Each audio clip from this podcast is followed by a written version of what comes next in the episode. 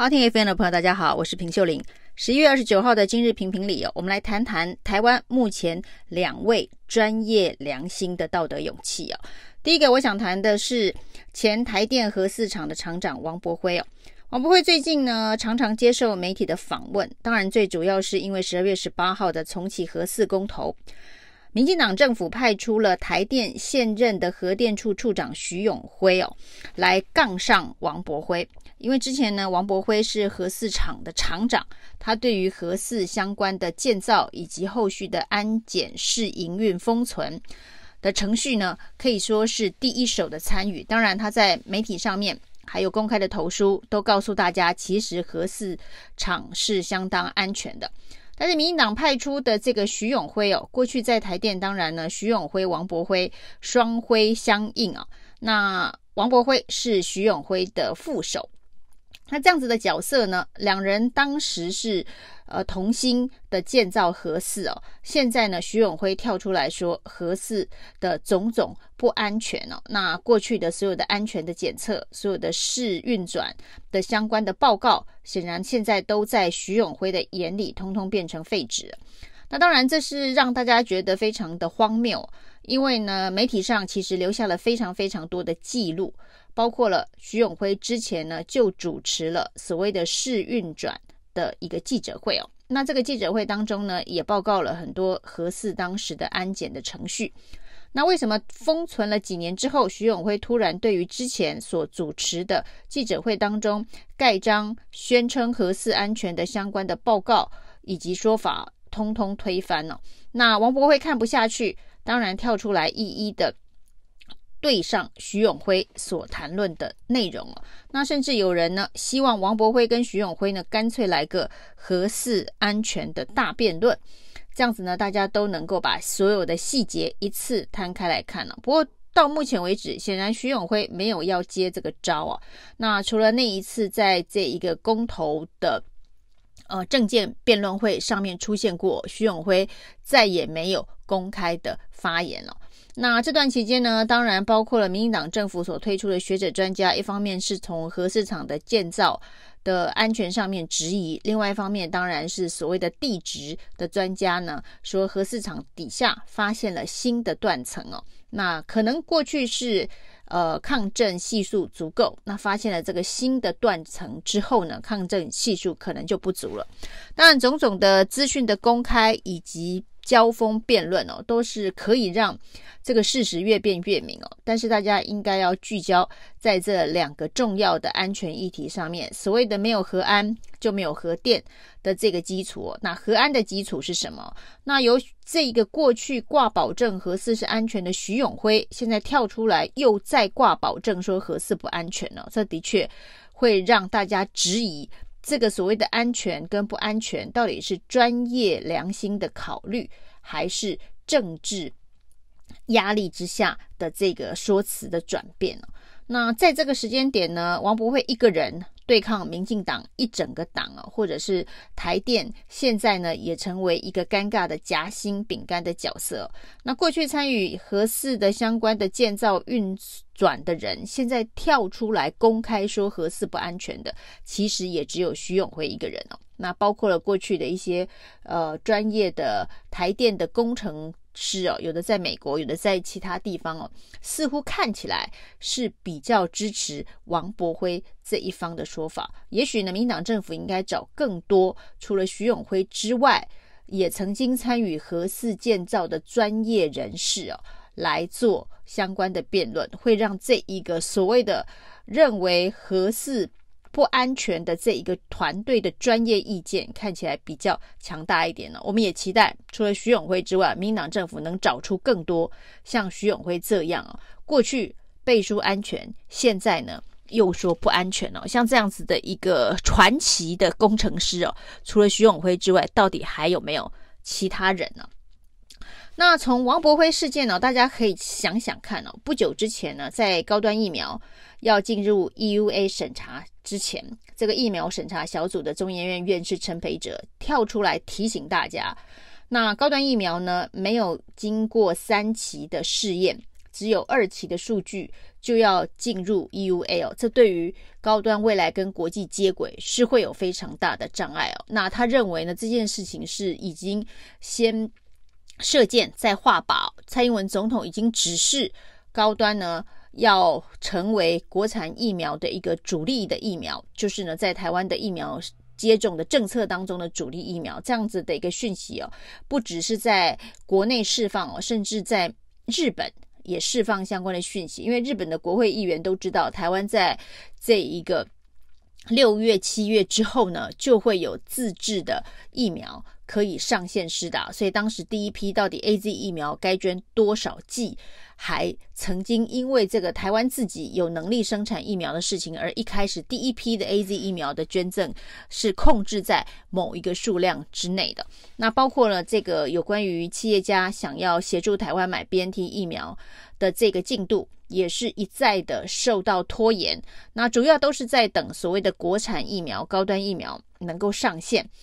那高端疫苗的启示录告诉我们的是说，陈培哲说这样子的一个揠苗助长的方法，并不会让国产的疫苗生技产业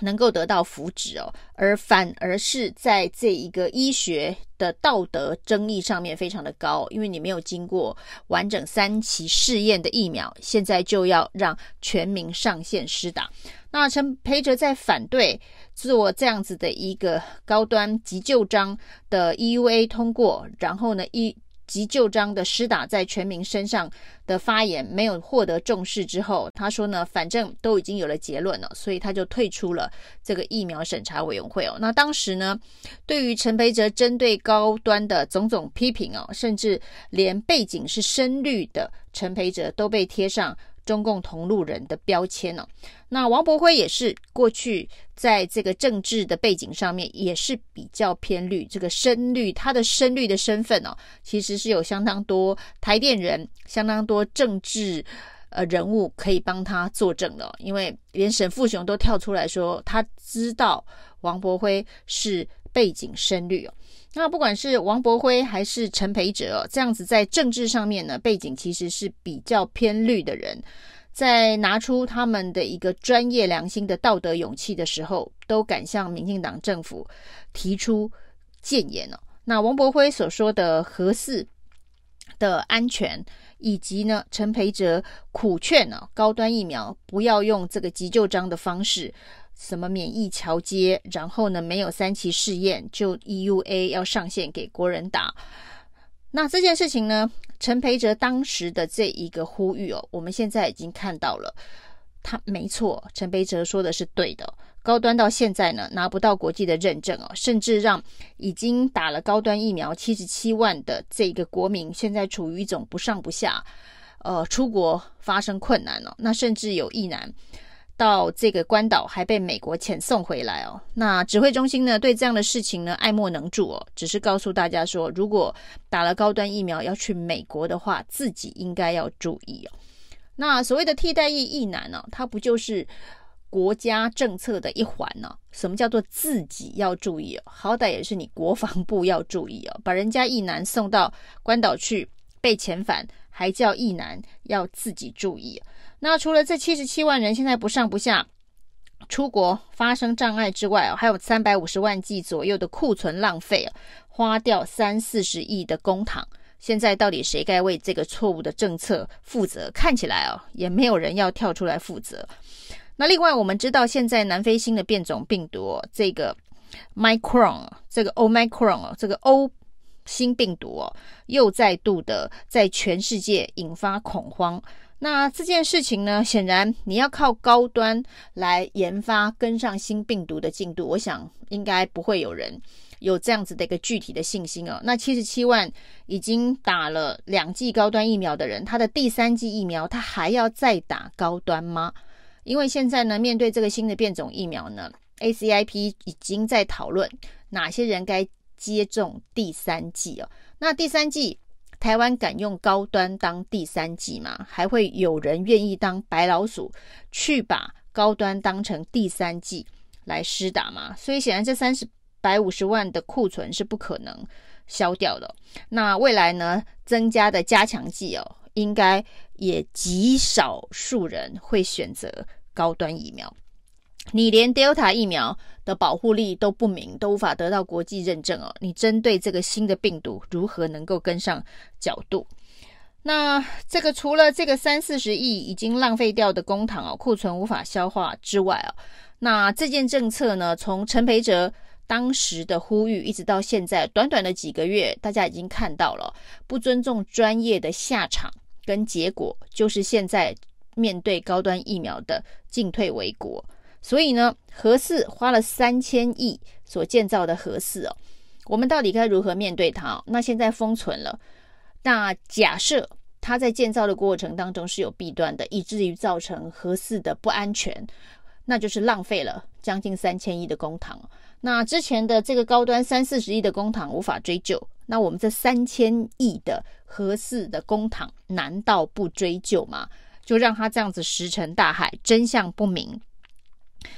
那这个如果呢不能用，那三千亿就是浪费掉。那显然有人必须要负责。这个三五十亿不负责也就算了，这三千亿的公帑浪费也不用有人负责吗？那如果说没有重启核四，造成了台湾未来的缺电，就像现在很多打了高端疫苗的人无法出国这样子的一个状况发生，窘境发生的时候，台湾未来发生的是缺电，那恐怕是更大的灾难。那不管是在经济发展或是一般的这个民生用电，都是灾难。那到时候需要有人负责吗？那如果呢都不需要有人负责的话，那我们到底要这个政府做什么？那到底值不值得？为了要不就是有人要为这浪费掉的三千亿公帑负责，要不呢就是重启核四，让台湾不会面对缺电的恐惧。不管目的是哪一个，那总是要。重启核四公投通过，才有机会呢，把这个黑箱打开哦，让它重见光明哦。也许核四真的如徐永辉所说的，在建造过程当中是弊端重重。如果是这样的话，那也需要有人要把这个黑箱黑盒子打开。那如何打开这个黑盒子哦？你唯有重启核四公投通过，你才有机会打开这个黑盒子。不然呢，